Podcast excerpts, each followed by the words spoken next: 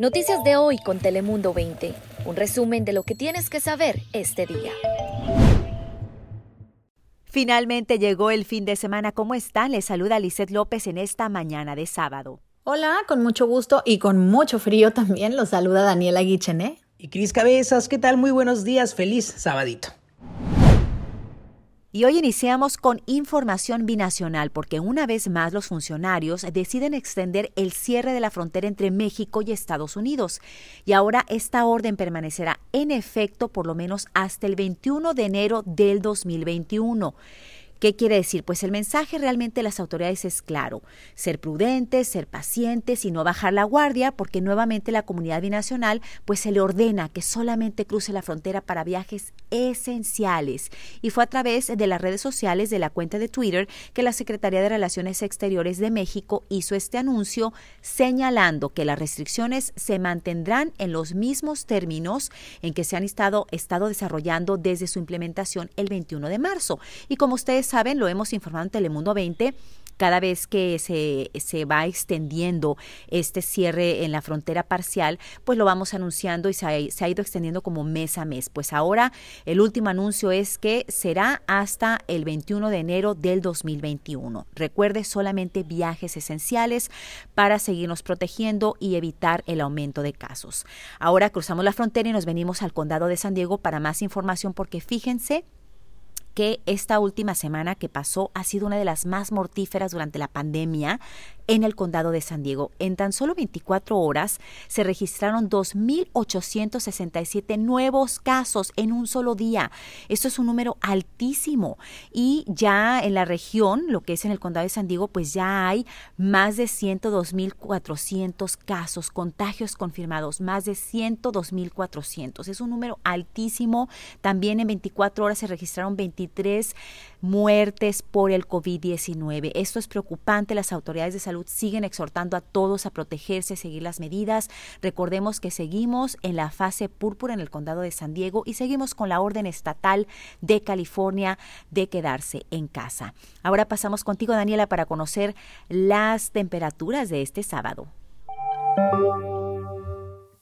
Hola Lisette, buenos días, buenos y fríos días. Yo no sé si sea mi edad o qué es lo que pasa, pero cada vez tengo más frío últimamente y eso que todavía ni siquiera estamos en invierno. Pero bueno, antes de empezar con la información, quiero aprovechar este espacio para felicitar a todas las y los guadalupes en su día. Hoy nos espera un sábado fresco, va a ser muy similar al día de ayer. Las máximas se van a quedar en el rango bajo de los 60, esto en las costas y en el interior, las montañas con solo 47 grados como máxima. Los desiertos en 68 y además esperan fuertes vientos que se van a incrementar un poquito para el día de mañana, regresándonos el riesgo de incendios a la región. Esto será en las montañas y algunas partes también del interior de San Diego, así como en Baja California, y es que las ráfagas podrían alcanzar hasta las 45 millas por hora, así es que por favor tomen sus precauciones, aseguren bien sus adornos de Navidad que tengan en el exterior y por favor eviten fogatas, sobre todo durante estos días. Ahora vamos con Chris, que tiene más información. Gracias, Daniela. ¿Sabes quién no la va a pasar muy bien estos días?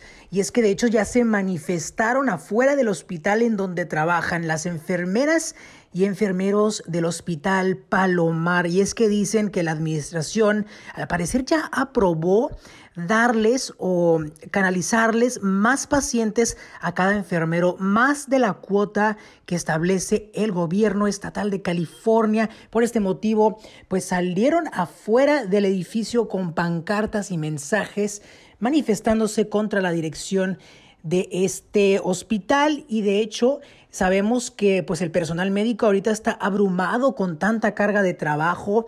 De hecho, en esta clínica hay 48 camas de cuidados intensivos y 35 de ellas, al parecer, están ocupadas con más del 20% de pacientes con COVID-19. Así que estamos en medio de una crisis sanitaria y definitivamente no ha sido fácil para el personal médico. Esperemos que lleguen a un acuerdo con la administración.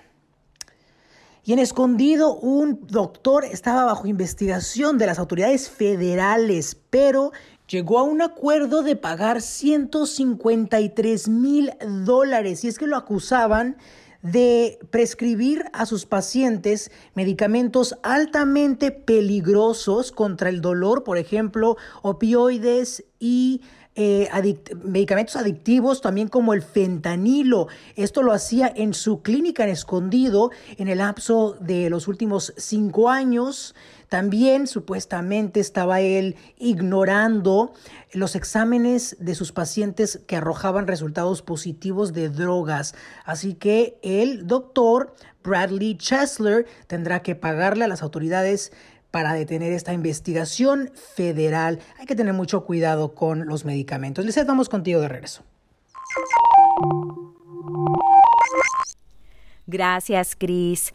Pues información muy importante que acabas de compartir y recordemos a las personas tener mucha precaución con cada medicamento que tomamos y no autorrecetarse, sobre todo. Bueno, y ahora seguimos con otras noticias porque fíjense que la Junta Directiva del Distrito Escolar Unificado de San Diego aprobó un paquete de retiro anticipado para los empleados. Esto pues con la finalidad de ahorrar dinero en un momento en que las inscripciones están disminuyendo y los despidos podrían estar ascendiendo. ¿Qué sucede con todo esto? Pues 370 empleados están aceptando retirarse antes de tiempo. Entre todas estas personas que se van a retirar antes de lo que tenían planeado incluyen maestros, consejeros y también enfermeras. ¿Por qué es preocupante esta situación? Porque ya sabemos que la educación a distancia ha sido bien difícil para los alumnos, para los padres de familia y para los mismos maestros. Y algunos estudiantes apenas empiezan a agarrarle el ritmo a toda esta situación de la computadora a distancia y pues con, de alguna manera ya conectándose mejor con sus maestros y sus compañeros eh, lo que es en, a larga distancia.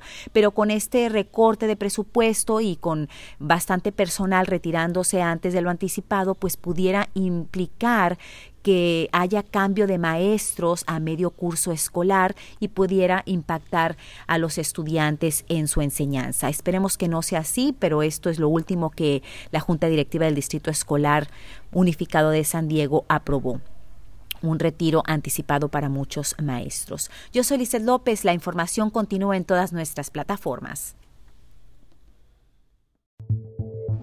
Noticias de hoy con Telemundo 20. Suscríbete, ponemos información a tu alcance todos los días.